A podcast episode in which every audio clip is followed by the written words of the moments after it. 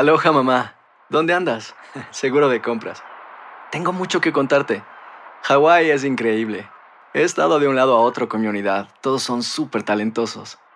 Ya reparamos otro helicóptero Blackhawk y oficialmente formamos nuestro equipo de fútbol.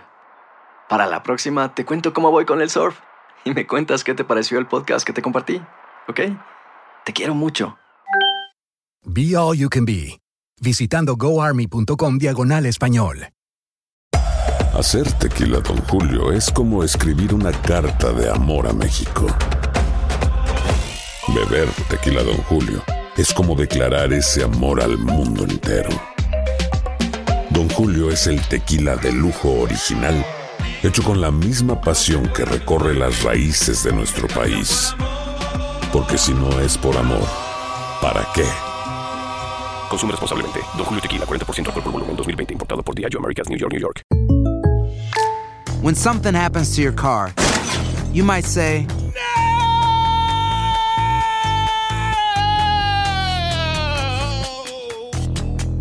My car. but what you really need to say is something that can actually help. Like a good neighbor, State Farm is there. And just like that, State Farm is there to help you file your claim right on the State Farm mobile app. So just remember, like a good neighbor, State Farm is there. State Farm, Bloomington, Illinois. Boost Mobile tiene una gran oferta para que aproveches tu reembolso de impuestos al máximo y te mantengas conectado. Al cambiarte a Boost, recibe un 50% de descuento en tu primer mes de datos ilimitados. O, con un plan ilimitado de 40 dólares, llévate un Samsung Galaxy A15 5G por $39.99. Obtén los mejores teléfonos en las redes 5G más grandes del país. Con Boost Mobile, cambiarse es fácil. Solo visita boostmobile.com. Boost Mobile, sin miedo al éxito. Para clientes nuevos y solamente en línea, requiere AroPay. 50% de descuento en el primer mes requiere un plan de 25 dólares al mes. Aplican otras restricciones. Visita para detalles. Escuchas los podcasts de Buenos Días América, compártelos y ayúdanos a informar a otros.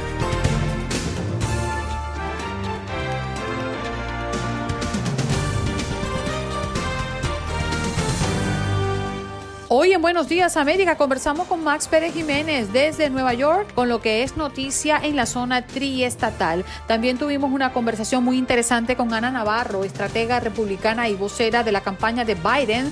Comienza la Convención Nacional Demócrata el día de hoy. El doctor Ian Shapiro, vocero de la Academia Americana de Pediatría, nos vino a hablar de que un tercio de los niños en el mundo estarían intoxicados con plomo según un estudio de UNICEF y tuvimos conversando sobre todo qué lo provoca y cómo podríamos cuidar a nuestros pequeños. Wendy López Afito, vicepresidenta de contenido de Learning Heroes, nos habló en el segmento Siempre Contigo del regreso a clases. Y Cheryl Aguilar, fundadora y terapeuta principal del Centro de Esperanza Bienestar Hub, nuevos estudios revelan que el confinamiento ha resultado en horas más largas de trabajo.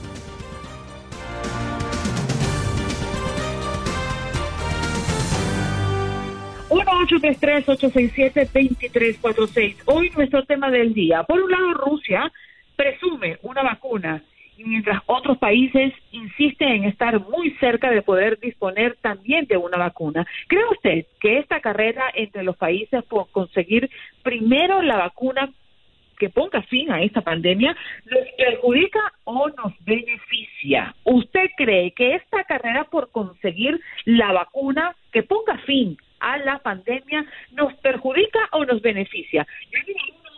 867-2346. Ese es nuestro punto de contacto, nuestra línea telefónica para que se comuniquen con nosotros a partir de ese momento. 1-833-867-2346.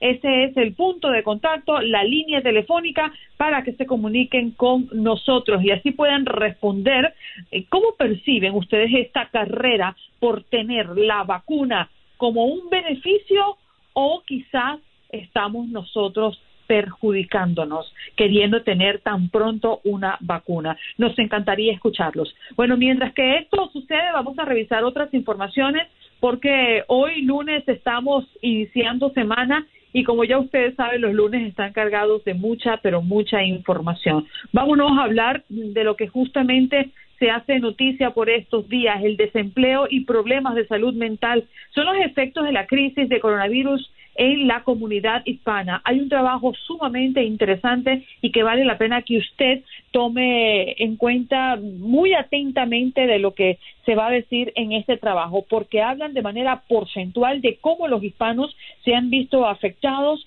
en medio de esta pandemia. Escuchemos. Negocios cerrados, calles vacías y altos índices de desempleo a causa de la pandemia, además de imágenes como esta en la que se ve cuando un policía le quitaba la vida a George Floyd, provocando un movimiento en busca de justicia social. Todo esto ha golpeado fuertemente a los Estados Unidos, pero con mayor severidad a la comunidad hispana, tanto en lo económico como en lo emocional. Muchos de nuestros hermanos y hermanas hispanos trabajan en lo que le dicen frontline essential work, que quiere decir que están, que no pueden trabajar en su casa, no, para hacer plata tienen que ir a algún sitio. Por ejemplo, hoteles, restaurantes, fábricas, etcétera, los cuales tuvieron que cerrar y por consiguiente se quedaron sin empleo, causando estragos económicos en millones de hispanos. De acuerdo con el Center for American Progress, desde marzo el 63% de los hispanos perdió sus ingresos laborales, comparado con el 43% de los blancos no hispanos, el 54% de los afroamericanos y el 49% de los asiáticos. Lo mismo con eh, acceso a salud, acceso a eh, tests y exámenes. Y todo esto ha ocasionado trastornos psicológicos, explica la doctora Natalie Vedder, primero por ver tan de cerca los efectos de la pandemia. Sabemos que, por ejemplo, que áreas hispanas se afectaron muchísimo más y también sabemos que la movilidad y mortalidad fue más alta en esas comunidades. Entonces, eso es algo que, bueno, nos afecta mucho. Pero además dice, el estar aislado o lejos de la familia también afecta enormemente.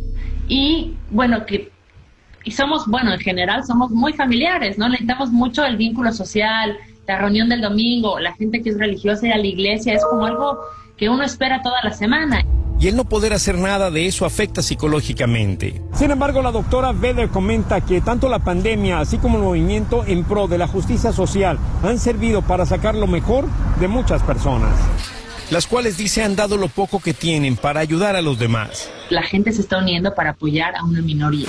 Y creo que dentro de todo lo malo, esto tiene algo de positivo. En Los Ángeles, Juan Carlos González, Univisión. Vámonos a las llamadas. 1-833-867-2346. Carlos, muy buenos días. ¿De dónde nos llama? ¿Qué Carlos nos llama? buenos días, ya estoy a Queens, el polémico. Muy buenos días. Adelante. Mira, la vacuna de Rusia, eh, yo tengo fe que va a funcionar. Los rusos también han avanzado en medicina y mucha tecnología. Pero el punto es este, ah, es como la vacuna de la influencia, tú te la prendes y la gente muere lo mismo de influencia. La vacuna no es que te hace de verdad inmune a la enfermedad. Te protege, sí, pero si tú eres débil y tienes problemas, tú la agarras la influencia, lo mismo con vacuna, sin vacuna. Mira, hay otro tema bien candente sobre la mesa. Eh, está causando más muerte la criminalidad que el coronavirus. Eh, mira los muertos de este fin de semana en Nueva York. ¿Cuántos murieron de corona y cuántos murieron de tiroteo de la criminalidad?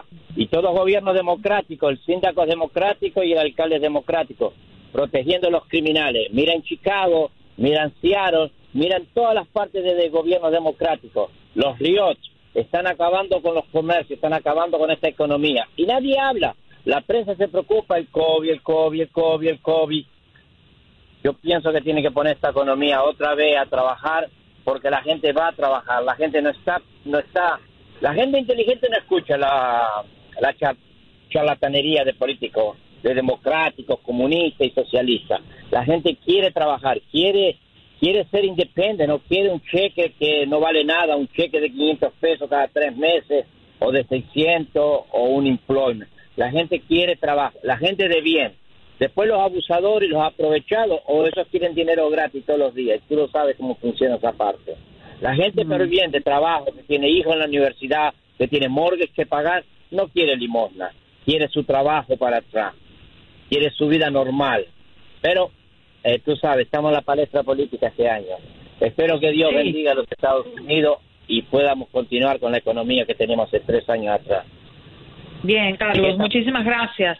Y es que definitivamente eh, la violencia en New York City, como lo estabas comentando, hemos revisado esta información durante el fin de semana, al menos seis personas han fallecido en tiroteos durante solo este fin de semana y en el periodo desde la medianoche del viernes hasta la medianoche del domingo se registraron 32 tiroteos en New York City que han dejado heridos a 43 personas según los datos de la policía y se han registrado cerca de 900 tiroteos en la ciudad en lo que va de año. Imagínense ustedes cómo están las cosas de críticas para los que no están en New York City o están alrededor, que conocen más de cerca esta realidad, pero para que entiendan un poco la magnitud de lo que está justamente hablando Carlos, precisamente eso, ¿no? El cese de la violencia en Nueva York City que no cesa. 43 personas heridas, 900 tiroteos en lo que va de año y en este fin de semana lamentablemente se registraron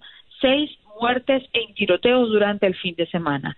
Vámonos, ¿a quién más tenemos por allí, Mingo? No, ok, 1-833-867-2346. José, estamos contigo.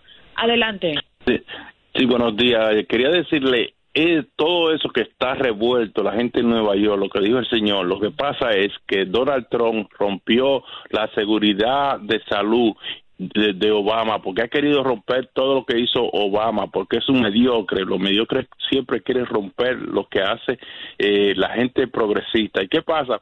Ahora la gente está loca, bien loca, y, y todo eso es a causa de que Donald Trump quiso romper eso. Entonces dejó entrar el coronavirus, lo dejó entrar fuerte, que nunca dejó, nunca debió haber entrado aquí. Otra cosa, eh, eh, fíjese, e incluso yo estaba escuchando a algunos hombres que estaban diciendo, ahora eh, cuando Donald Trump gane de nuevo, eh, muchos hombres lo que tienen que tener es fajarse a tener muchos hijos como antes y tratar de quitar support, porque la, como le digo, Donald Trump metió al juez Cábana y lo que ha hecho es destruir este país, eh, ha sacado padre, familia que tienen hijos aquí para deportarlo porque que, que son indocumentados, padre, familia, oiga bien, Donald Trump no, no respeta nada, es un presidente que ha abusado de este país, es un traidor a la patria y se juntó con Putin dos horas y se encerró para destruir este país. Él, sabía lo que iba a pasar con el coronavirus y con los chinos, él sabía, Donald Trump es un traidor a este país. Bien, gracias por tu llamada. 1-833-867-2346. Rigo, te escuchamos. Amapuche, chica, ¿cómo estás? Hello, chico, buenos días, ¿cómo amaneces? Ah, pues con el agua hasta el cuello aquí en Houston, pero ya vamos al trabajo, vamos a vamos a empezarle a, a dar porque pues este luego dicen que nos mantienen y pues a nosotros los hispanos no, no somos mantenidos, chica, este, nosotros siempre le damos, metemos el hombro al, al trabajo, tú sabes. Así eh, mismo es. Eh, aunque sea con nieve, con hielo, con agua, pues eh, hay trabajo. A eso venimos acá diciendo, ¿a dónde, a qué vas al norte? Pues a trabajar, pues ándele. Ándele, Rigo, un abrazo, gracias por comunicarte al 1-833-867-2346. Un poco más adelante estaremos hablando de Abinader, que asume como presidente de República Dominicana de la oposición al Palacio Nacional. El nuevo presidente de República Dominicana, pues...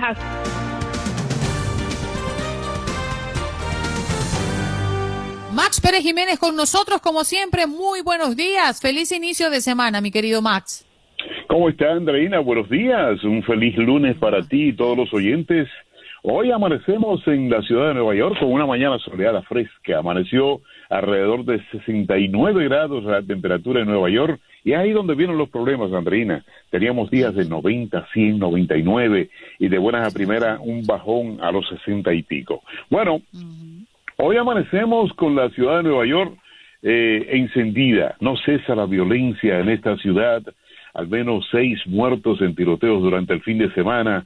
Eh, el periodo desde la medianoche del viernes al día de, ayer domingo, la policía reportó que más de 40 personas han sido heridas en más de una docena de tiroteos en la ciudad de Nueva York durante las últimas 48 horas. Y esto es inadmisible, Andreina. Yo creo que estamos volviendo al viejo oeste, donde la gente por desesperación y o no sé qué realmente, como que no quiere la vida, pero estos tiroteos eh, están por doquier en la ciudad de Nueva York, no sé qué está pasando. 900 tiroteos en lo que va de año, eso me parece a mí sí, no, no, no, no, no, no, inaudito, inaceptable. ¿Qué está pasando con nuestra gente? Eh, le está perdiendo el amor a la vida. Hubo 32 tiroteos que hirieron a 43 personas, según datos de la policía, entre el viernes y ayer domingo. Eso es increíble. Bueno. Increíble. Otra cosa que queríamos preguntar de Maxi es que lo habíamos tocado a manera de titular en el programa y tiene que ver con el retiro de buzones postales de varios vecindarios en la ciudad de Nueva York. ¿A qué se debe? ¿Por qué están siendo retirados estos buzones? Mira, Andreina, interesante eso, porque eh, se vio camiones ayer y durante el fin de semana eh, despegando buzones y mudándolo. Y esto dicen que va a pasar en, diferentes en diferentes estados de los Estados Unidos. Algunos, entre comillas, no quiero afirmarlo, pero se cree como que esto viene de altas esferas para evitar el voto por correo. Esto es una locura. Esto es lo que están diciendo realmente, pero eh, sería eh, esto sería una locura de parte de, las autoridades oficiales. O sea que le quiten de las manos a las personas que por miedo no quieren ir a votar personalmente y quieren hacerlo por correo. Esto sería eh, un paso yo creo negativo para quien esté inventando esta forma de votar. De todas maneras esperemos que eh, yo me imagino que los próximos días se estará conociendo realmente por qué se está haciendo esto. Hace rato que viene corriendo la noticia de que hay problemas económicos en el correo de los Estados Unidos pero no creo sí, y de hecho, el presidente Trump dijo que, mm, que, además que iba a retenerle los fondos para el servicio postal. Es un, un anuncio que vea, bueno, no es un anuncio porque no es confirmado, pero sí lo dijo el presidente Trump recientemente. Como que, está siendo demasiado claro, ¿verdad? Ay, ay, ay, la cosa se complica políticamente, mi querido Max. Un abrazo, ¿eh? Gracias por estar aquí. Como no, Andreina, un abrazo. Hasta mañana, si Dios quiere. Hasta tomorrow.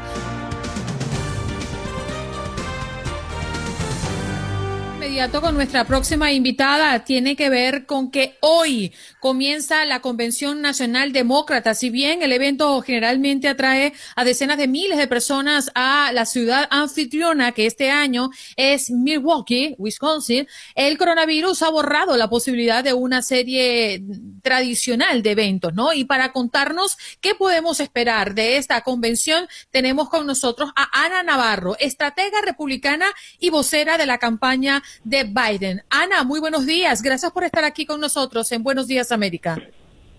¿Qué tal? Muy buenos días, Andreina, Andrea, Juan Carlos. Eh, sí, este es un año para mí, en particular, muy poco convencional, porque no solo no hay convención para asistir, he estado asistiendo por décadas a las convenciones, pero también estoy apoyando al candidato demócrata por encima del candidato republicano, eh, cosa que para mí también es algo eh, nuevo y extraño. Sí, y, justamente, Ana, queremos que, nos deje esa, e, ese contexto, ¿no? ¿Cómo siendo una estratega republicana eres vocera de la campaña de Biden? ¿Cómo llegas a hacer esto? Explícanos. Mira, eh, yo salí de Nicaragua en 1980, siendo una niñita, eh, huyendo del comunismo y vine a Miami, al igual que, que están ustedes eh, aquí. Tuve eh, el liderazgo y la representación de personas como los Díaz Balart, como Ileana Rosletinen, como Jeb Bush, como Mel Martínez, hispanos que yo sentía y republicanos que yo sentía representaban las prioridades, los intereses, entendían a la comunidad y eran inclusivos. Querían eh, eh, construir una tienda de campaña más grande dentro del Partido Republicano es un partido republicano totalmente diferente al que veo en estos momentos bajo Donald Trump, que encuentro es un partido republicano y es un presidente divisivo, hostil, hostil en particular contra los inmigrantes, hipócrita, hipócrita que se pasa la vida hablando de ciertas cosas de Venezuela, pero es incapaz de darles el TPS, eh, que además viola las leyes de este país y de la Constitución, creo que nos pone en peligro internacionalmente y domésticamente. Pero además de eso, mira, eh, antes de ser republicana, soy mujer y lo oí vanagloriándose de acoso sexual. Lo oímos todos en esos tapes eh, de acoso sexual del Access Hollywood del 2016. Lo vi burlarse de un periodista con disabilidades. Yo tengo un hermano que, que tiene disabilidades y me dolió muchísimo eso. Lo he visto mentir una y otra vez desde la presidencia, utilizar la presidencia para dividir América. He visto las palabras que usa para expresarse acerca de los inmigrantes, acerca de los afroamericanos, y tener tan poca empatía y, y hacer tan poco para unir a este país. Creo que estamos más divididos que nunca y creo que necesitamos elegir a alguien que se ocupe de unirnos y de traernos a todos a enfocarnos en qué son las cosas que tenemos en común como americanos. Ana, buenos días. Estamos a un poquito más, un poquito más de tres meses de las próximas elecciones presidenciales y hace unos días, un par de semanas atrás, veíamos un Joe Biden que iba punteando tranquilamente en las encuestas. Pero en este momento vemos unas encuestas que, aunque ubican a, Joe Biden a la cabeza, ya Donald Trump parecería empezar a, recortar un poco esa brecha que lo diferenciaba de su, de su contendor. ¿Cuál cree usted que va a ser la tendencia en estas ocho semanas que faltan para las elecciones? ¿Le alcanzará el combustible a Joe Biden para seguir punteando y ganar? Mira, tú sabes que a mí no me gusta enfocarme en las encuestas y te voy a decir por qué. Porque una de las lecciones del 2016 debería de ser que las encuestas todas daban a Hillary Clinton como ganadora. Y sí, pese a que ganó el voto popular, perdió la presidencia. Así que a mí, em, tal vez soy la única, eh, pero a mí me gustan estas, estas encuestas que son mucho más reñidas porque creo que los demócratas pro Biden, los que quieren derrocar a Donald Trump, tienen que sentir un gran sentido de urgencia y no, no estarse eh, durmiendo en los laureles pensando que esto ya está ganado. Eso es lo más peligroso que le puede pasar a cualquier campaña, que los votantes piensen, ah, ya esto lo tenemos en la bolsa, no tenemos que salir a votar, no tenemos que salir a hacer campaña, no tenemos que salir a informar al público. Así que yo, yo espero, las contiendas presidenciales han sido reñidas en este país. En este estado donde estamos, en la Florida, donde están ustedes, donde estoy yo, han sido sumamente reñidas las, las presidenciales, la del gobernador, y yo creo que, que va a ser una, una eh, contienda reñida. Eh, he aprendido a no menospreciar eh, la habilidad de Donald Trump de ganar y de hacer artimañas para ganar y de utilizar todo lo que pueda legal o no, ético o no, para ganar. Así que cualquiera que se piense que esto va a ser una contienda donde Joe Biden tiene ocho, puntos, diez puntos por encima, no ha visto las lecciones de los años anteriores. Yo creo que va a ser muy reñida. Sí creo que va a haber eh, una, una ventaja saliendo de la convención demócrata. Eso usualmente pasa si es que eh, esta convención va bien y que los, los republicanos van a repuntear a través de su eh, convención.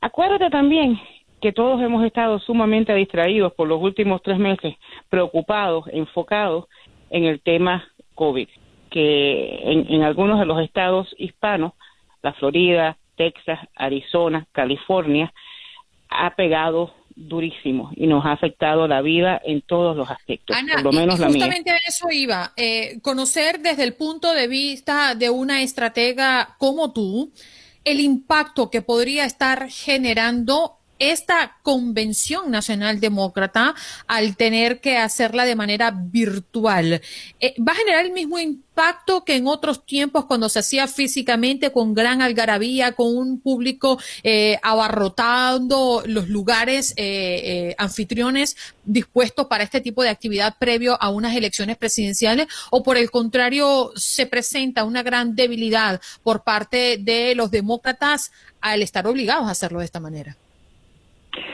No sé, estará por, eh, por verse. Eh, mira, ciertamente en los últimos tres o cuatro meses yo creo que la nación se ha acostumbrado, muchos de nosotros nos hemos acostumbrado a hacer cosas virtuales, ¿no? ¿Quién hubiera pensado que te ibas a pasar el día haciendo reuniones en Zoom y en Skype y en esto y estar en pijamas y nada más que vestida del, del, eh, de, de, la, de, la cintura, para, arriba. De la, sí, sí, sí. Yo, me la, yo en este momento estoy hablando, estamos en radio, pero estoy en chancletas, en pijamas y vestida de la cintura para arriba y así me la paso el día entero. Así que estamos mucho más acostumbrados, ¿no? Em, eh, en los últimos tres, cuatro meses desde marzo, desde que estamos todos enllavados y encerrados, de estar haciendo las cosas virtualmente. También te diré que los demócratas tienden a tener una demográfica mucho más diversa y mucho más joven que eh, aunque te diré otra cosa entre más entre mayor son las personas yo creo que más le dan a los Facebook Live y los Instagram Live porque mi mamá se ha hecho una experta en, en seguirme y regañarme por las cosas que pongo en, en Facebook. Eh, así que así que estará estará por verse. Tienen muy buen programa tienen muy buen entretenimiento eh, es un programa sumamente diverso, el de la Convención Demócrata, pero eh, estamos en territorio que nunca hemos explorado anteriormente, así que, así que veremos.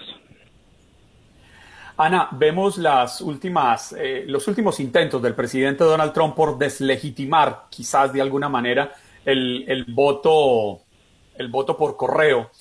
¿Usted cree que en Estados Unidos, con toda la trayectoria que se tiene eh, en este manejo de votaciones, ¿existe algún riesgo? Mira, eso me parece eh, una cosa tan ruin por parte de Donald Trump y una senda babosada. Eh, como lo he dicho varias veces, ustedes y yo estamos en la Florida. Yo he votado por correo, por boleta ausente. Y vamos a estar claros, hay, no hay diferencia entre boleta ausente y voto por correo. Mira, las personas van a tener la habilidad, cada estado tiene sus propias leyes.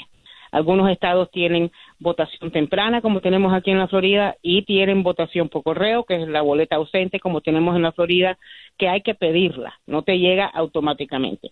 En otros estados, como Washington, eh, como el estado de Washington, sí te llegan automáticamente. Así que le diría a tus votantes, a tus eh, radio oyentes, lo primero que tienen que hacer es averiguar cuáles son las leyes de su país, de su estado cuáles son los reglamentos, estar seguros que están registrados por las fechas eh, claves antes de que se de que se venza la habilidad de poder registrarse, que toda la información esté correcta, si te has mudado, si no te has mudado, y que y, y tener un plan para cómo votar.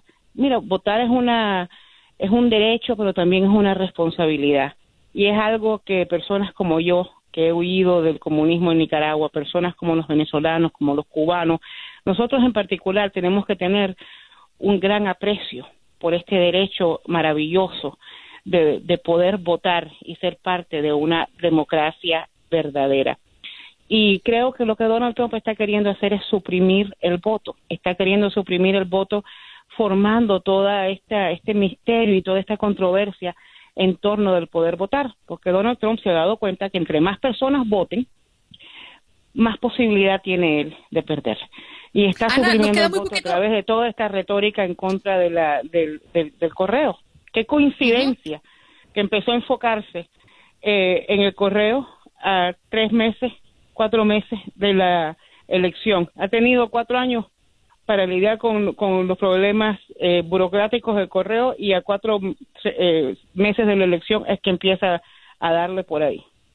Nos queda un minutito nada más, eh, Ana, pero no quería dejar escapar el plan que se sostiene alrededor de la convención, porque la lista de afroamericanos de alto perfil que intervienen en este evento de esta semana incluye a la ex primera dama eh, Michelle Obama, el ex presidente Barack Obama, por supuesto, al senador de New Jersey, eh, Cory Booker, entre otros como la alcaldesa de Atlanta y también el, tributo que se le va a estar rindiendo al congresista de Georgia, John Lee eh, ¿Crees tú que esta tendencia, en conjunto con, la pronunciación de la, vice, de la vicepresidenta Kamala Harris, tiene un sentido muy, muy perfilado eh, como campaña de Joe Biden, trayendo a estos personajes? Mira, yo creo que eh, eh, yo creo que es varias cosas. Yo creo que primero es el momento histórico. Si hemos visto las pérdidas tan grandes que han tenido la comunidad afroamericana en términos de John Lewis, de Elijah Cummings, eh, si vemos lo que han sufrido estos últimos tres años y medio, los ataques que han tenido que sobrevivir, los crímenes que todos horrorosos, que todos hemos visto con nuestros propios ojos. Si vemos el momento histórico de tener la primer afroamericana sí. y además a Martina en el, el, tiempo se nos agotó, discúlpanos. Se nos agotó, pero agradecemos enormemente que hayas pasado por aquí bajo esta figura de la que nos has comentado desde el principio de nuestra intervención. Muchas gracias. Gracias a ustedes.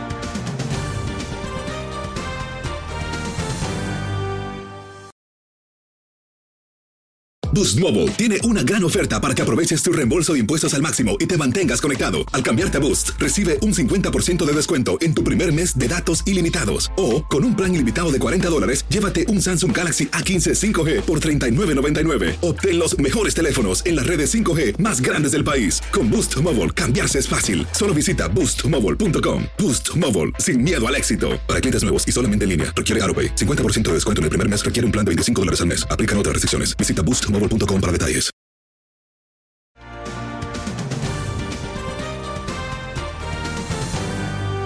Bueno, nos vamos de inmediato con nuestro próximo invitado. Es el doctor Ian Shapiro, vocero de la Academia Americana de Pediatría. Oportuno tenerlo acá, doctor. Muy buenos días.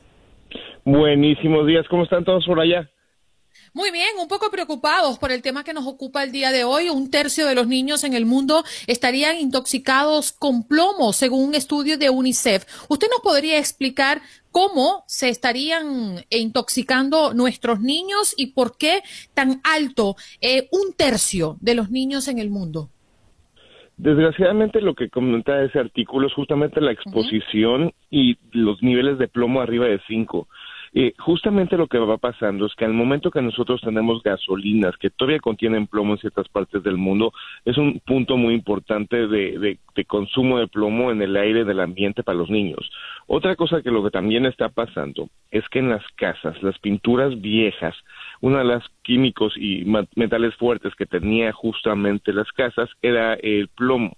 Entonces, este tipo de pinturas empieza a escarapelar y los niños también comen estos eh, jugando, moviéndose, comen esas cosas, esas partículas de plomo. Entonces tiene una exposición constante. Y el problema grande de esto es que ese plomo se va pegando en el cerebro y empieza a reducir la capacidad mental de los niños y tiene problemas a largo plazo y también puede producir anemia y otros problemas más en el hígado eh, si la intoxicación es muy, muy, muy fuerte.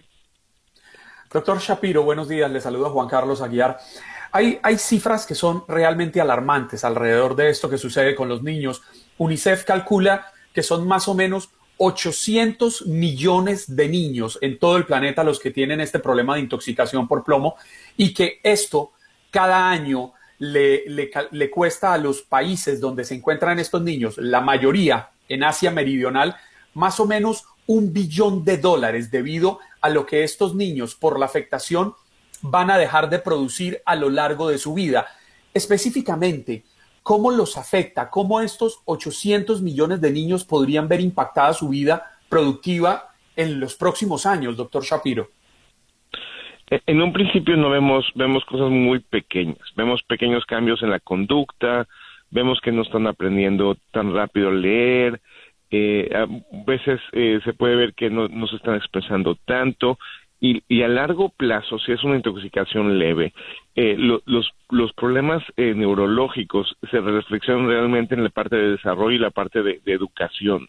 Eh, ya cuando ya tenemos unas intoxicaciones mucho más fuertes, el plomo compite dentro de la sangre y puede haber hasta anemia debido a que hay tanto plomo en, el cuerpo y después de eso también el plomo es un metal muy fuerte y se puede pegar en otras partes del cuerpo como el hígado, y, y generar problemas de, de, inflamación generalizados y eso ya sería como problemas mucho más graves que estamos teniendo. Entonces, el problema se puede dividir en la parte aguda y la parte crónica, como lo mencionas, y la verdad es algo de tener mucho miedo porque es algo que que se puede prevenir de alguna manera y la verdad el impacto es por la vida, es completamente por la vida de, estos niños.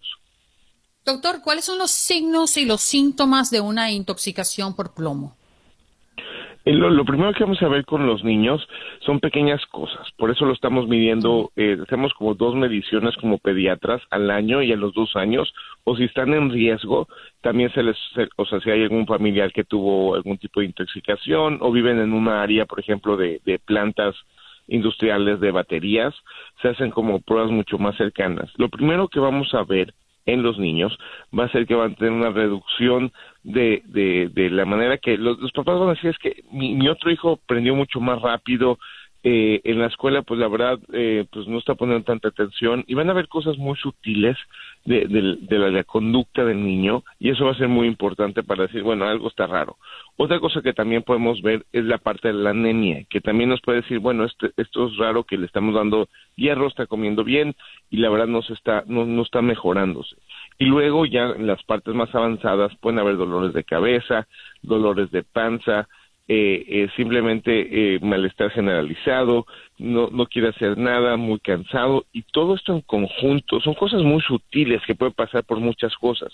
Por eso es sumamente importante que nosotros estemos buscando en, las, en, los, en nuestros niños, justamente cuando vamos con el pediatra, estas conversaciones que son preventivas, que al momento que nosotros lo agarramos rápido, podemos hacer cambios generalmente, por ejemplo, si papi trabaja o papi o mami está trabajando en construcción, eh, es otro, otra de las cosas muy comunes que tenemos. El tipo de barro que, que también estamos utilizando para cocinar también podría ser uno de los factores importantes que, que contaminan a, la familia.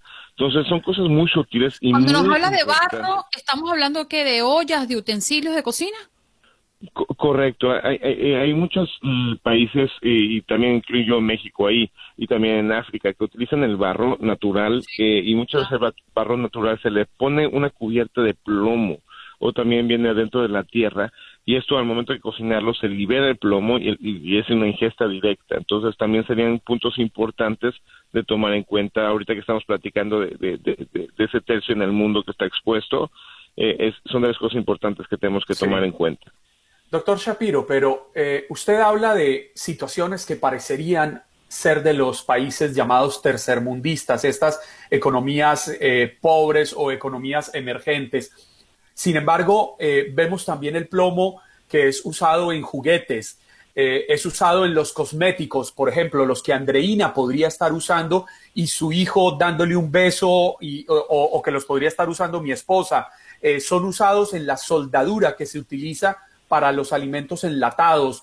Eh, usted hablaba de la pintura, pero también las baterías que usan los carros tienen plomo, eh, la gasolina, las mismas tuberías que anteriormente se utilizaba para los sistemas de acueducto de las casas tienen plomo. Eh, si hay una, una real voluntad de las naciones poderosas del mundo para cambiar esto a nivel planeta, para proteger a nuestros niños parte de lo que comenta el, el, el productor, ahora sí que eh, es prácticamente una Biblia de, reflexión de la UNICEF que salió hace un par de meses, eh, hace casi un mes, es simplemente menciona lo mismo que estás comentando en este momento, que es un importante momento para reflexionar de las cosas que podemos nosotros evitar como mundo y proteger a nuestras siguientes generaciones. Mencionas otros puntos importantes de dónde podemos tener el plomo frente a nosotros y que puede estar hiriendo a nuestros hijos. Entonces, todos juntos tenemos que hacer esto y sobre todo hay cosas, eh, digo, hay, hay cosas que van a tomar muchos millones de dólares para poder hacer un cambio, pero hay otras cosas muy pequeñas como cambiar la pintura de la casa, eh, la manera de proteger a nuestros hijos al momento que nosotros estamos regresando del trabajo, que puede ser una gran diferencia para los niños. Entonces, las cosas que podemos hacer hay que quitarlas. Eh, y la, ventaja ahorita es que muchas de las cosas que, que antes tenían plomo, como lo mencionas, parte de, de, de, de las tinturas, parte de las cosas que usábamos, los juguetes, ya se están reduciendo mucho más de lo que estaban haciendo antes. Antes teníamos los soldaditos de metal que prácticamente era casi casi plomo y, y por otra parte ahorita ya ya están moviendo todas esas cosas y la verdad tenía un, tipo de, de, sabor dulce entonces también históricamente hay muchos de los medicamentos folclóricos que se utilizan en muchas partes del mundo que también se le agrega el, el, plomo como si fuera una parte de, de, cultural para eh, medicina. Disculpe que lo interrumpa, lo que pasa es que me queda un solo minutito y creo que esta pregunta es sumamente importante, sobre todo porque todos, tocamos a diario y múltiples veces al día el agua. Y se habla de que el agua caliente absorbe más plomo que la fría. Y recomiendan no utilizar agua caliente del grifo para cocinar. ¿Qué tanto es así acá, al menos en los Estados Unidos, conociendo los tratamientos del agua acá? En, Estados Unidos realmente la exposición para los niños, o sea, se cree que 3.6 millones de casas en Estados Unidos están expuestos a, plomo. Eso quiere decir que alrededor de 500 mil niños, que es como el 2.5% de todos los niños en Estados Unidos, tienen niveles altos de, plomo. Entonces, eh, hay que ver mucho el, área donde uno vive, de qué edad es la casa, eso va a ser muy importante para ver si eh, el área eh, se, creó con, con tuberías de plomo o no. Entonces, de esa manera, la, exposición tiene que ver mucho al nivel local. La ventaja que estamos teniendo y después de lo del, del, evento de Flint es que tenemos que muchas muchas veces la medición de plomo en agua es algo muy importante para toda la generación y tenemos que preguntar lo que está pasando al nivel local para, para hacer esa recomendación. Bien, doctor, nos tenemos que ir, pero respóndeme sí o no. ¿Yo podría ir al médico a que a mi hijo le hagan un análisis en la concentración de plomo en su sangre? 100% sí, se recomienda al año y a los dos años y en, y en eh, comunidades de riesgo. Bien, muchísimas gracias, doctor Ian Shapiro, vocero de la Academia Americana de Pediatría, tocando este tema tan importante. Un tercio de los niños en el mundo estarían intoxicados con plomo, según un estudio de UNICEF. Ya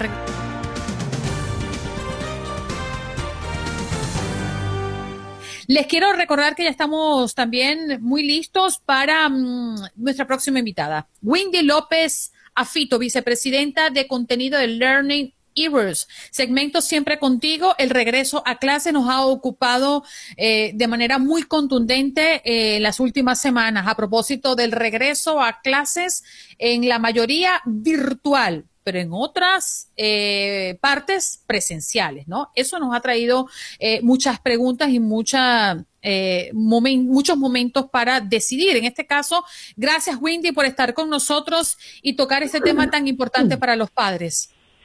Buenos días, gracias por uh, y qué rico estar con ustedes.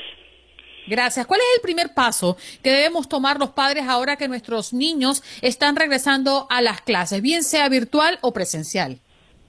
Sí, este año va a ser, como dijiste, muy diferente. Entonces, el primer paso es saber que como padres nuestra voz es necesaria. tenemos el derecho de preguntar ah, por la información en español si lo necesitamos y el primer paso que podemos hacer es comunicarnos con el maestro y decirles qué es la mejor manera de estar en contacto con nosotros.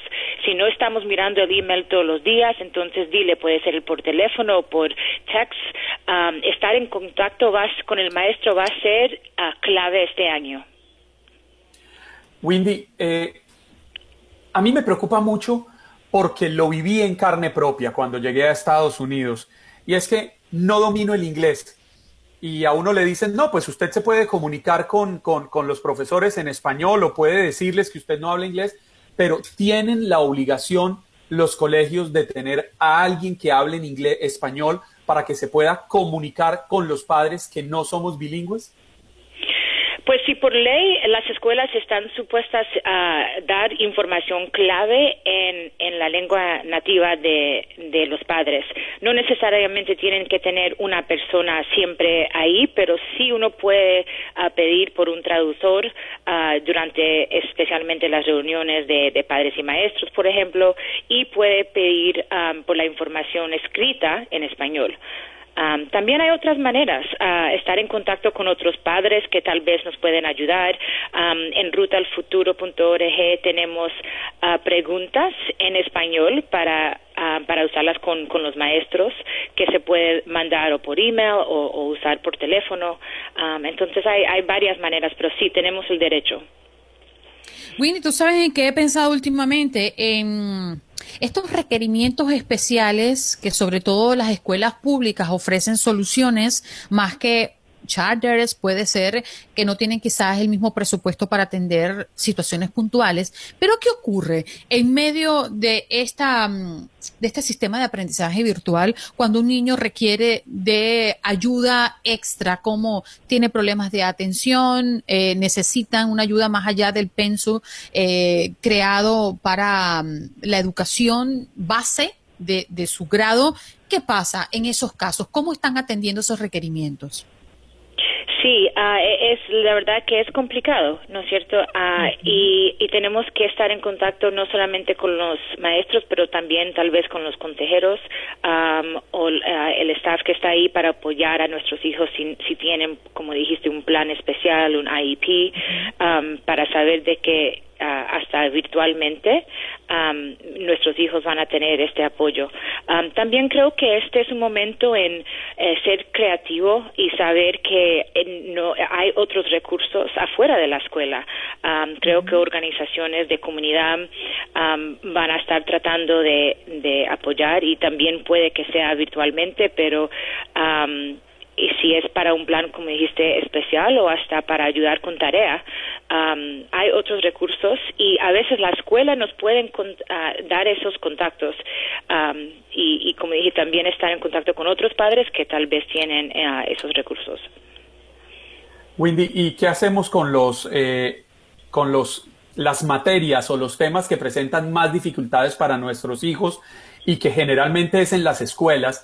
donde en los salones, donde los profesores se dan cuenta de esos vacíos y los refuerzan. ¿Cómo hacemos para identificarlos e ir de la mano con los maestros? Sí, muy buena pregunta porque eso va a ser clave en saber uh, dónde están nuestros hijos al, al, regresar a clases. Um, primero que todo, hay um, cada escuela siempre usa un tipo de, de, examen al principio de año para ver exactamente dónde le está yendo bien y dónde necesita más apoyo y de, de con esa información es que los maestros uh, apoyan a nuestros hijos individualmente. Um, nosotros deberíamos como padres preguntar a, la escuela o a los maestros si pueden compartir esa información. A veces eso no llega a los padres, pero deberíamos saber que ese examen va a pasar y con esa información nosotros podemos mirar recursos para ayudar esas destrezas, esas habilidades específicas. también en rutalfuturo.org tenemos un chequeo académico que básicamente son tres a cinco preguntas en lectura y en matemática y nos ayuda a ver uh, cuál, cuáles habilidades de, del nivel del grado que necesita el, hijo para este año, cómo le está yendo y dónde necesita más apoyo y al final Ah, porque solamente toma unos minutos, te conectamos con videos, actividades para apoyar esas destrezas específicas en casa. Entonces hay varias maneras, pero sí es uno de los pasos criticales para saber dónde necesita más apoyo. Y también otra cosa importante es que nosotros como padres no somos maestros, no nos, no nos podemos estresar en de que tenemos que enseñar toda la materia. Lo que sí podemos hacer es concentrarnos en esas tres o cinco habilidades claves y tratar de apoyar y hay mucho recurso uh, como dije en Ruta al Futuro um, Khan Academy. Hay, hay ahora en día mucho um, mucho recurso digital que nos puede ayudar. Wendy y justamente hablando de esos recursos podrías dejarnos una página sabemos que Univision ha trabajado muy de cerca con este programa segmento siempre contigo para ayudar a nuestra comunidad y sobre todo también en este caso a los padres a poder reincorporarse a la educación virtual virtual, ¿cuál es esa dirección de página web? Sí, es rutaalfuturo.org. Todo es en Muchísimas gracias. Ok, mil gracias a ustedes.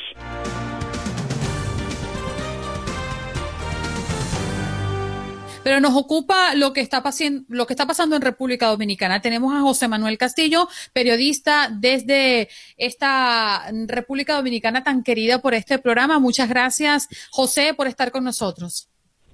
Buenos días a ustedes, gracias por la oportunidad nuevamente de conectar, sobre todo con la diáspora, con los dominicanos que nos representan. Sí, señor.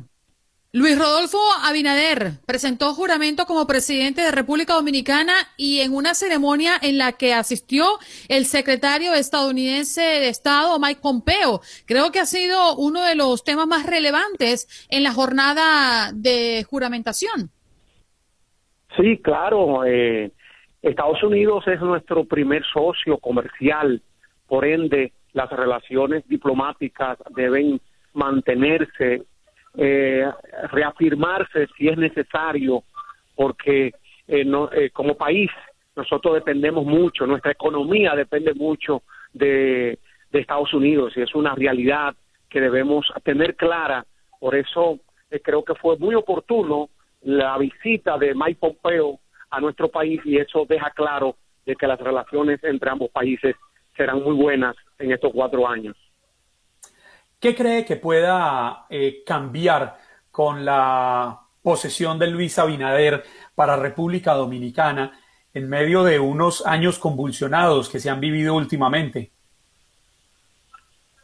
Hay esperanza de que se combata la corrupción, porque uno de los problemas de estos países es la corrupción, mucho dinero se despilfarra, mucho dinero se roba.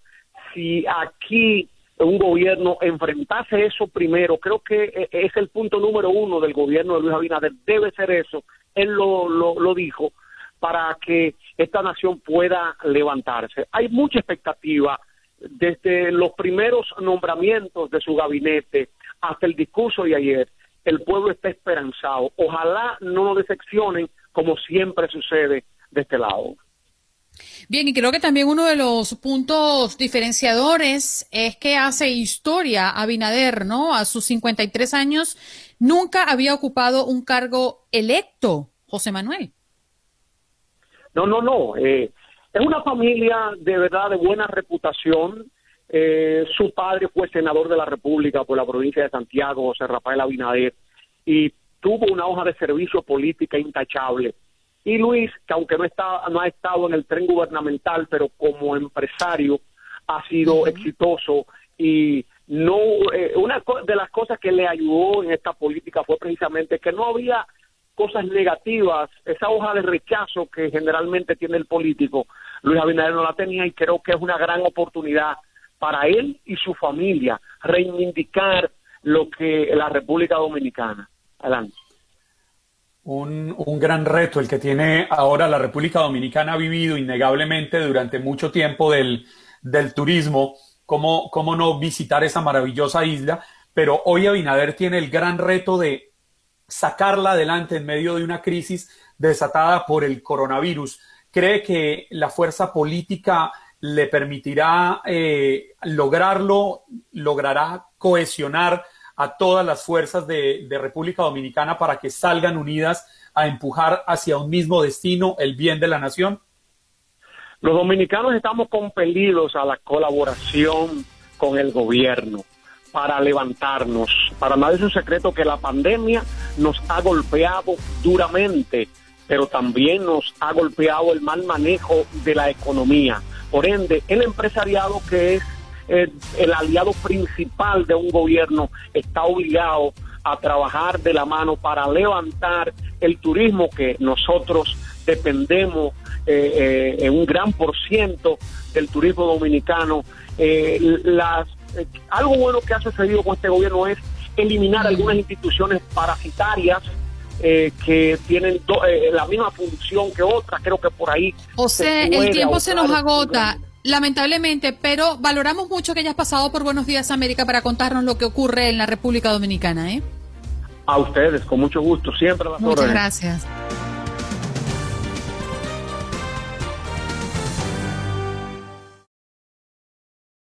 Boost Mobile tiene una gran oferta para que aproveches tu reembolso de impuestos al máximo y te mantengas conectado. Al cambiarte a Boost, recibe un 50% de descuento en tu primer mes de datos ilimitados. O, con un plan ilimitado de 40 dólares, llévate un Samsung Galaxy A15 5G por $39.99. Obtén los mejores teléfonos en las redes 5G más grandes del país. Con Boost Mobile, cambiarse es fácil. Solo visita boostmobile.com. Boost Mobile, sin miedo al éxito. Para clientes nuevos y solamente en línea, requiere AroPay. 50% de descuento en el primer mes requiere un plan de 25 dólares al mes. Aplican otras restricciones. Visita Boost Mobile para detalles.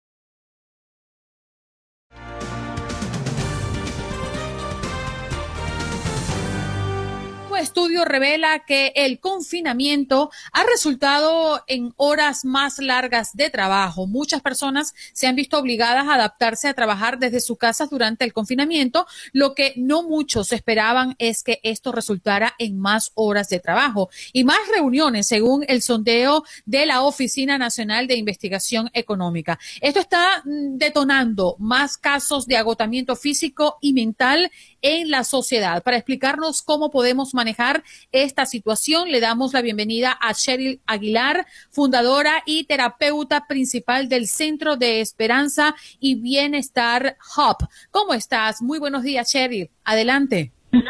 Muy buenos días. Gracias por tenerme aquí con ustedes. Un placer estar aquí. Muchas gracias. Queremos comenzar hablando de cuáles eh, son algunas de esas desventajas que estamos viendo al trabajar desde casa. Sí, mira, es, es para algunas personas fácil, para algunas personas difícil, pero lo que estamos viendo es que las líneas de división eh, se borran. Por ejemplo, antes de, la pandemia, para las personas que estaban trabajando de sus oficinas o de algún otro lugar que no fuese su, su casa, eh, quizás tenían un horario de 8 a, a 4, de 9 a 5, un horario específico, podían viajar de un lugar a otro, desplazarse y, y, quizás tenían un tiempo de transición de llegar de sus empleos a sus casas. Ahora esto para las personas que están trabajando de casa ya no existe esa línea de división. Entonces, por ejemplo, en este momento yo me encuentro de mi habitación trabajando y también es un lugar donde descanso, ¿no? Entonces el cerebro como que se le hace difícil conectar que que mi habitación es para dormir, eh, no necesariamente para trabajar. Entonces mezcla ambas ambas tareas juntas y para, para nosotros se nos hace aún más difícil decir no, eh, cuando me termina la hora de, de, trabajar ya no tengo que trabajar porque el cerebro hace las conexiones de que si estamos trabajando de cama quizás todo el día, eh, una hora o dos horas más, eh, quizás no, no, no nos van a afectar. Entonces, lo primero que falla son las líneas de divisiones. Eh, ya el cerebro se está acostumbrando a hacer todo de un, de un solo lugar y como que se nos hace difícil poner el alto cuando tenemos que, que dejar de trabajar. Cheryl, y el estudio que adelantaron les logró determinar si a futuro, una vez superada esta crisis, Muchos de estos empleos que se han trasladado a los hogares, a las casas, van a continuar desarrollándose en las casas o veremos el regreso masivo a las oficinas? Sí, mira, qué buena pregunta. Eh, muchas industrias ya están teniendo pláticas y conversaciones de que quizás van a eh, alargar el tiempo en que las personas, sus empleados, están trabajando desde casa. Creo que lo que estamos viendo a nivel eh, del país y a nivel global es que cada empresa o cada, cada diferentes eh, áreas de empleo están viendo cuáles son los riesgos al regresar de una manera masivamente a, a, como hacíamos las cosas antes. Por ejemplo, yo estoy en, en, el, en el ámbito de la salud. Soy uno de las, gracias a Dios, somos uno de los proveedores que podemos dar nuestros servicios por video. Como terapeuta podemos dar los, los servicios por video. Entonces, nuestra tarea es ver cómo podemos minimizar riesgo y cómo podemos aportar a una integración laboral, a una integración del mundo como lo conocíamos antes, de una manera más sana. Y eso creo que, que, lo que nos va a tocar a nosotros, los que somos empleadores, los que somos empleados, es crear normas y poder crear como eh, rutinas que le puedan facilitar, que puedan ayudarle a nuestros empleados. Por ejemplo, sabemos que durante la pandemia estamos conociendo más los aspectos humanos de las personas eh, cuando tenemos empleados. No solamente es el empleado que viene ahora a ser reportero, a ser terapeuta, sino que viene con, con todo lo que cargan con ellos, ¿verdad? Son padres. En este momento sabemos que, que los padres, por ejemplo, están tomando un, un rol de, de héroes, de, de poder ayudarle a sus hijos con eh, ser maestros, eh, ser los padres, ser sus terapeutas, ser sus doctores. Entonces, como empleadores también tenemos que tener mucha flexibilidad en apoyar a nuestros empleados que están trabajando de casa. Mm, Cheryl, eh, tú, tú conversas y con esa pregunta que te acaba de hacer Juan Carlos, lo que me viene a la mente es qué he podido hacer yo realmente, porque es muy fácil decir, bueno, establezcanse el horario, pero ¿cómo lo hacemos? ¿Qué herramientas podemos nosotros usar para optimizar nuestros tiempos, para ser productivos y sobre todo también para implementar ese tiempo que los niños, los que tenemos muchachos en la casa, también necesitan en medio de una dinámica tan alocada como nos las ha impuesto esta pandemia. Por ejemplo, en mi caso, yo he tenido que organizarme con herramientas como Calendar Google, como algunas otras donde me, me, me obligan a hacer un conteo en tiempos para cada una de mis actividades. Pero tú que eres la experta y para eso te tenemos aquí, ¿qué es lo que recomiendas? ¿Cuáles son esos tips que nos puedes dar para mejorar nuestros tiempos y qué debemos y no debemos hacer en horarios laborales? Sí. Eh, hay muchas cosas que nosotros podemos hacer. Es más, eh, están estos sondeos que indican que lo que lo que estamos viendo los déficits que estamos de, trabajar en casa, pero hay muchas cosas que nosotros podemos hacer para tomar control de la situación. Primero que todo, solo quiero eh, mencionar que la pandemia es es vista por nuestro cerebro y nuestro sistema nervioso como una situación caótica eh, que está fuera de nuestro control, pero sí hay muchas cosas que están bajo nuestro control. Una de ellas es crear rutinas. Por ejemplo, establecernos rutinas eh, diarias, semanales que podemos hacer con nuestra familia o nosotros solos eh, y, eso escribirlo me encanta que dices que tú utilizas lo que son Google Calendars o calendarios escribirlo. Básicamente puede hacerlo un domingo o un lunes escribiendo lo que su rutina de la semana cómo va a lucir su rutina de la semana, cómo va a lucir la rutina de la semana de los niños. Entre más rutinas creamos, más le estamos empoderando al cerebro, le estamos ayudando a decir, no, hay cosas que sí están bajo nuestro control. Eh, de, cuando estamos hablando del, del horario laboral, es importante tener flexibilidad durante el día, atender algunas cosas personales también. Una de las cosas que, que yo recomiendo es y regresar a lo básico, eh, darnos el espacio de comer fuera de nuestras computadoras, de comer eh, ya, ya, ya si estamos en la casa quizás con nuestros hijos o si no nosotros solos, pero darnos los espacios que quizás nos hubiéramos dado si estuviéramos en una oficina o en algún otro lugar que no fuera nuestra casa. Una de las ventajas que tenemos trabajando de casas es que tenemos quizás más acceso a, por ejemplo, nutrirnos saludablemente si estamos en nuestra refrigeradora más cerca de nosotros, quizás ir afuera a respirar profundo. Entonces podemos aprovechar algunas de las ventajas de lo que es trabajar en la casa. Yo, por ejemplo, a veces me tomo mis cinco minutos para hacer mi jardinería durante mis horas, eh, un espacio pequeño. Lo que yo le recomiendo a las personas, si estamos, por ejemplo, si estas líneas de división se borran y, de repente nos toca trabajar a las 7 porque nos toca trabajar a las 7, entonces crear espacios pequeños durante el día de, relajación o de autocuidado. Lo que a veces nos falla a nosotros y por eso que a veces no podemos cuidarnos holísticamente eh, es que esperamos, digamos, para una vacación y, lo, y vemos, voy a irme de vacaciones y esa va a ser mi tiempo de relajación. Pero eso es algo muy limitado porque, por ejemplo, en este momento estamos viendo que no podemos ir de vacaciones, ¿no? Y de todas maneras, iba a decir, pero ¿a, dónde vamos en esta época? Exacto, exacto. Entonces lo que tenemos que hacer es cambiar lo que es nuestra definición de autocuidado. Autocuidado, las vacaciones es un ejemplo de una forma de cuidarnos, pero es un ejemplo muy limitado. Entonces podemos, lo que yo le propongo, dime. Perdóneme, le interrumpo, pero es que el tiempo se nos está acabando y quiero hacerle una pregunta muy rápidamente. Por, supuesto. Todos en el, en, el, trabajo tenemos diferentes cargas de estrés, de preocupaciones, incluso de, de malos genios. Y logramos en el regreso a casa quitarnos esa carga emocional de encima. Pero ahora estamos en la casa y tenemos las mismas frustraciones, las mismas preocupaciones, el mismo estrés. ¿Cómo quitarnos esa carga emocional si seguimos estando dentro del hogar y no trasladarla a nuestras parejas, a nuestros hijos? Sí, eh, tomar un momento de transición. Después del trabajo, tomarse un momento, ya sea respirando profundo, escuchando su música preferida, haciendo una actividad de relajación, eh, ya sea en otra parte de su casa donde no están sus familiares, pero tomarnos ese momento de transición, que eso es lo que ya muchas personas no tienen cuando tienen que ir de su trabajo a, a sus casas.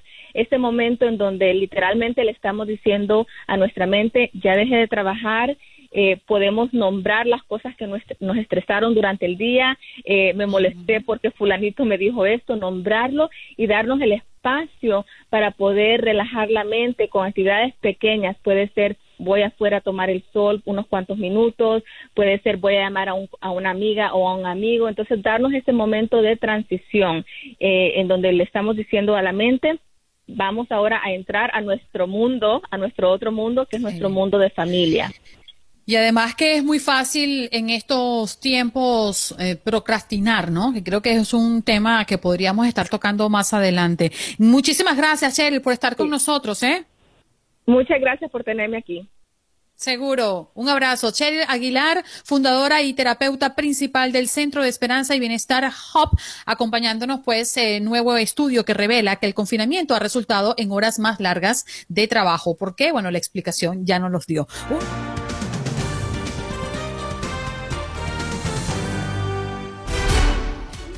Bueno, es que resulta que Juan Carlos ayer se le olvida el reloj cuando llega Katia, porque él es el contador regresivo y aquí se te olvidó. no, se me olvida, pierdo todo, pierdo la noción del tiempo, pierdo la noción de si es de día o de noche, porque cuando Katia llega, yo solo veo estrellas. Estrellas en el Fuertes declaraciones de Juan Por Carlos. Por favor, Katia. Muy fuertes. Usted, usted tiene que abonarme a mi Katia que usted puede tener una amplia gama de galanes admiradores por doquier. Pero ¿quién le hable así de bonito, Katia? Perdóneme, no creo que abunden. Ah, no, no, no, definitivamente no, ¿eh? Son contados. bueno, Katia, vámonos a hablar de los resultados de la jornada 5 de la Liga MX. Claro que sí, chicos, y, y, reiterar el saludo con mucho gusto como todos los días. Y bueno, antes que otra cosa ocurra, debo decirles que este contacto deportivo llega a ustedes por cortesía de Aurozoom y es que lo que ocurre es que AutoZone te ofrece más formas de obtener lo que necesitas cuando lo necesitas. Con la opción de recoger en tienda gratis el mismo día, puedes ordenar online y recoger tu orden en más de 5.700 tiendas en todo el país. Si tu trabajo puede esperar hasta mañana, AutoZone ofrece entrega gratis al día siguiente en órdenes mayores a 35 dólares. Solo ordena antes de las 10 pm. En AutoZone, entrega gratis al día siguiente está disponible en más de 100.000 partes, incluyendo las que necesitas para un cambio de frenos o un cambio de limpia parabrisas. Visita AutoZone.com el día de hoy para comenzar tu trabajo rápido. Get in the zone con AutoZone. Y sí, nos vamos con resultados porque vaya sorpresa el día de ayer por la noche. Querétaro, que sorprende sin duda alguna al América, gol, lo goleó 4 por 1 en la corregidora y se queda con los 3 puntos. Santos y Atlas, un partido previo y correspondiente a esta jornada 5, habían empatado sin goles y los rojinegros se quedan en el fondo de la tabla. Solo dos puntos tiene el equipo tapatío.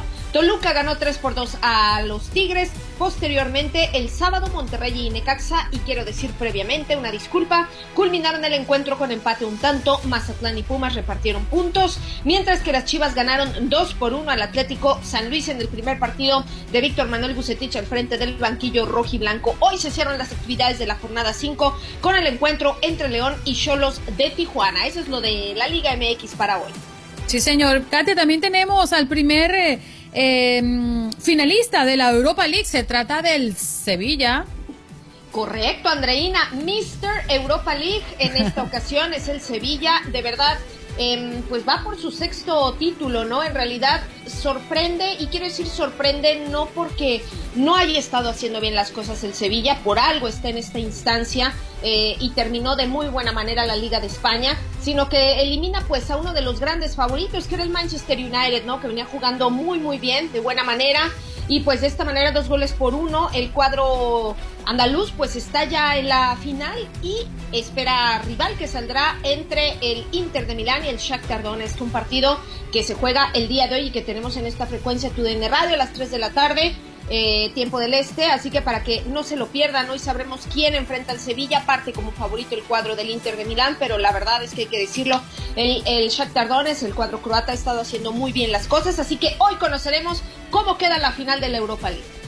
Ah, y si hablamos de la Liga de Campeones, por supuesto estamos a las puertas de las semifinales que estarían comenzando el día de mañana, pero no podemos olvidar del gran escándalo que dejó el 8 a 2, eh, propinado por el Bayern Múnich al Barcelona. Y a propósito de esto, ya el Barça comienza a tomar acciones. Quique Setién es destituido como director técnico del Barcelona o como entrenador del Barcelona. Sí, Andreina, es que, a ver, era, era de esperarse, ¿no? Yo creo que tras lo que vimos, el 8-2 y lo hablábamos el viernes, ¿se acuerdan?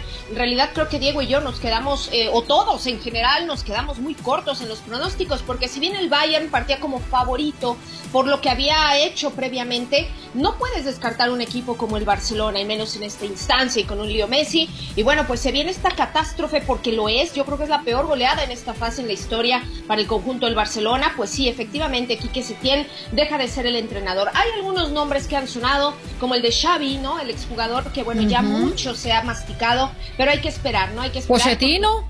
Eh, Pochettino también, eh, y me parece que Luis Vangal. Hay que hay que checarlo, o sea, porque en realidad al final esto solamente son especulaciones y pues ya eh, la directiva tendrá que tomar las cartas en el asunto para tener un entrenador para el, conjunto del Barcelona, pero era, era de esperarse, ¿no? Tras esta situación, pues que tuvieran que, destituir a, a, a Quique Setién, porque en realidad el Barça se fue con las manos vacías esta temporada, Andreina, y eso no es lo mm. habitual para el conjunto culé.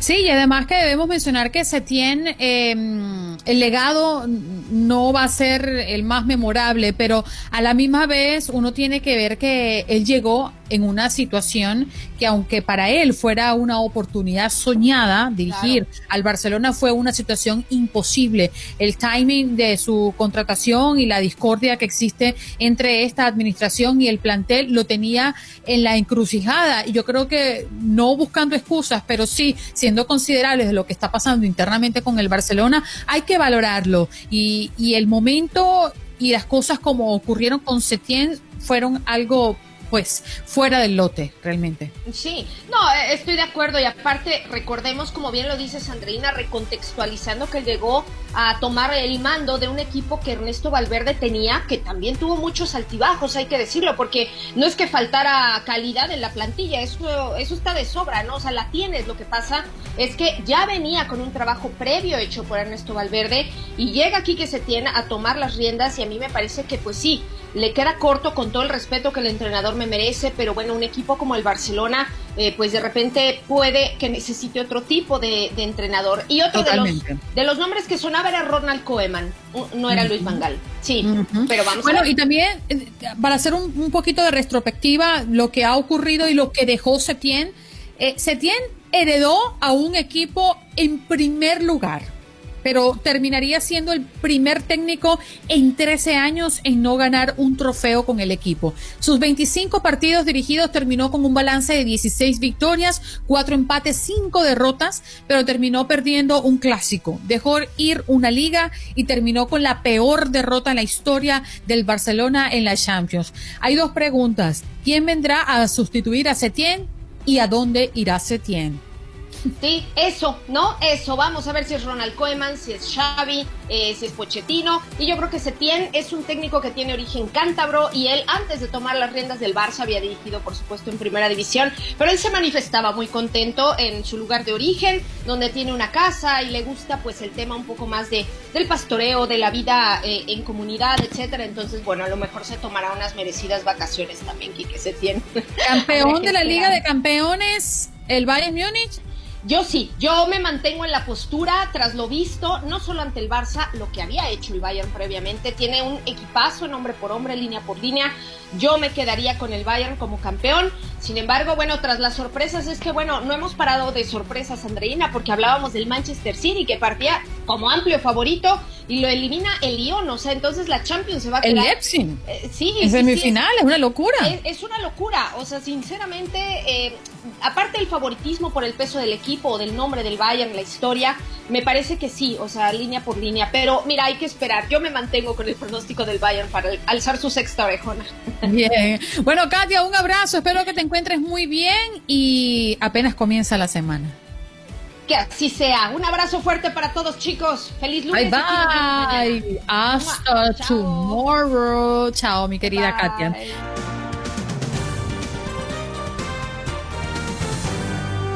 Información también que hemos tenido sobre la mesa y que se está generando a partir de este momento. Los Ángeles inicia un masivo plan para realizar pruebas de COVID-19. Cerca de 700 mil estudiantes van a estar sometiéndose a estas pruebas. El Distrito Escolar de Los Ángeles, específicamente el segundo más grande del país, iniciará hoy este enorme plan con el que esperan realizar pruebas de detección del COVID-19 a cerca de 700 mil eh, 700 mil estudiantes y 75 mil empleados. Eso lo es, es, lo que ha informado recientemente el superintendente Austin Burner, citado también en los medios en las últimas horas. Y esto lo harán mientras aguardan por la luz verde de las autoridades sanitarias para retornar a las clases presenciales. ¿Cómo van tus hijos de cara a el regreso a clases, Juan Carlos? Andreina, esa es una esa es una muy buena pregunta. Sabe que. Gracias, voy eh, dos a uno. eh, eh, por ejemplo, Lucas, que entra a segundo año de middle school, eh, sabemos que retoma clases el 31 de agosto, pero todavía estamos esperando la decisión definitiva. Imaginamos que el distrito escolar, encabezado por. Ay, se me escapó el nombre ahorita de, del, del delegado. Recuerda que lo hemos entrevistado varias veces acá y se me escapa el nombre. Está, imagino que están tratando de tomar las decisiones más responsables, las más apropiadas para, para nuestros hijos aquí en el sur de la Florida. Sin embargo, pues no, no, no hay gran certeza de qué, de qué va a pasar. Toca, toca esperar. Creo que aunque el tiempo va corriendo, todavía faltan unos días y, y en estas épocas de pandemia, en cuestión de días, todo puede cambiar. Sí, tú estás en, el condado de Miami-Dade. Miami-Dade, sí, señora. Bueno, no, ustedes comienzan exacto a final de mes. Nosotros comenzamos tan pronto como en dos días. Eh, ah, ya. Sí, ya nosotros estamos el miércoles en, en, la educación virtual y estamos corriendo con los últimos detalles, ¿no? Parece que les van a dotar de máquinas eh, porque están como prácticamente listas para ellos entrar a sus... O sea, tienen una dinámica de unos software que vale la pena mirar para agilizar y hacer un poquito más fácil, ¿no? Las conexiones y los enlaces con los profesores. Pero bueno, un programa como hoy estuvo nutrido pues de mucha información tocando a nuestra comunidad en Nueva York eh, con Max Pérez Jiménez, como nos tiene acostumbrado todos los días desde Nueva York. Así es, y estuvimos hablando también con el doctor Ian Shapiro, vocero de la Academia Americana de Pediatría, sobre el aumento en intoxicaciones por plomo casi una tercera parte de los niños del, del mundo padecen esta situación. Ana Navarro, estratega republicana y vocera de la campaña de Biden, viene a hablarnos de que comienza hoy la Convención Nacional Demócrata. Y en nuestro segmento Siempre Contigo, Windy López Aflito, vicepresidenta de contenido del Learning Heroes, precisamente hablándonos de ese regreso a clases de nuestros pequeños. Cheryl Aguilar, fundadora y terapeuta principal del Centro de Esperanza y Bienestar Hub, hoy hablando de los nuevos estudios que revelan que el confinamiento ha resultado en horas más largas de trabajo. Y como siempre, lo más importante, las llamadas de todos ustedes con sus opiniones, ayudándonos a hacer esta familia de Buenos Días América cada vez más grande. Bueno, y queremos recordarle varias cosas, ¿no? No solamente tenemos esta conexión maravillosa a través de la línea telefónica al 1-833-867-2346, que permanece abierta durante las cuatro horas del programa, sino también esta conexión del Facebook Live a partir de las 8 de la mañana, hora del este, que nos permite vernos a las caras, de también interactuar a través de un chat y de hacer más grande esta comunidad virtual. Les agradecemos a cada uno de ustedes por darse cita en este espacio. Y no olvide que después que salimos del aire, los podcasts siguen vivos porque hacemos una, mm, un resumen, recapitulamos en temas que hemos tocado a diario y lo colocamos allí en las plataformas de podcast para que usted pueda escuchar nuevamente la entrevista o escucharla por primera vez si no estuvo en el programa. No, y además, si creen que hay algún tema importante que quieran desarrollar, que quieran convertirlo como tema del día, que quieran que sea la pregunta del día, pues escríbanos a nuestra página Buenos Días AM aquí en Facebook para que lo tengamos en la mesa, lo discutamos y podamos aumentar las opiniones de este programa hacia lo que ustedes quieren enfocarnos. Sí, señor. Así que no olviden eh, comentar nuestra transmisión, eh, compartirla también, aun y cuando se está terminando la transmisión. Compartan. Exacto. Reina se pone brava. Uy, vea, yo les dije, y se transforma. Mi querido Juan Carlos. Hay que darle desayuno a mía. Bye bye, hasta tomorrow. Mi querida Andreina Gandica, tenga usted muy buenos días a usted, a ustedes nuestros oyentes, nuestros seguidores. Los esperamos mañana martes 18 de agosto desde las 6 de la mañana aquí en Buenos Días América con Andreina Gandica por tu DN Radio de la cadena Univisión. Gracias, como cada día, por permitirnos ingresar a sus hogares. Chao.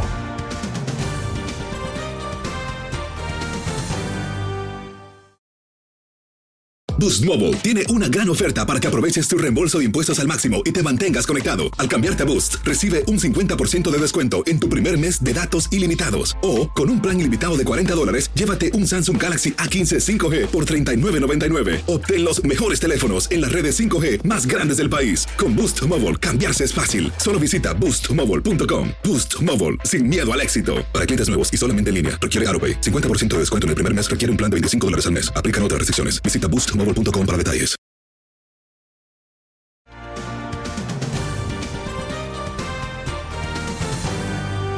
Espero que hayas disfrutado de nuestro podcast y recuerda que puedes seguirnos en las redes sociales en Buenos Días AM. Esa es nuestra página en Facebook.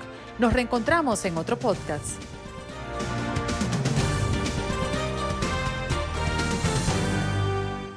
Boost Mobile tiene una gran oferta para que aproveches tu reembolso de impuestos al máximo y te mantengas conectado. Al cambiarte a Boost, recibe un 50% de descuento en tu primer mes de datos ilimitados. O, con un plan ilimitado de 40 dólares, llévate un Samsung Galaxy A15 5G por $39.99. Obtén los mejores teléfonos en las redes 5G más grandes del país. Con Boost Mobile, cambiarse es fácil. Solo visita boostmobile.com. Boost Mobile, sin miedo al éxito. Para clientes nuevos y solamente en línea, requiere AroPay. 50% de descuento en el primer mes requiere un plan de 25 dólares al mes. Aplican otras restricciones. Visita boostmobile.com para detalles. Si no sabes que el Spicy McCrispy tiene Spicy Pepper Sauce en el pan de arriba y en el pan de abajo, ¿qué sabes tú de la vida? Para, pa, pa, pa. El verano llega con nuevos sabores a The Home Depot.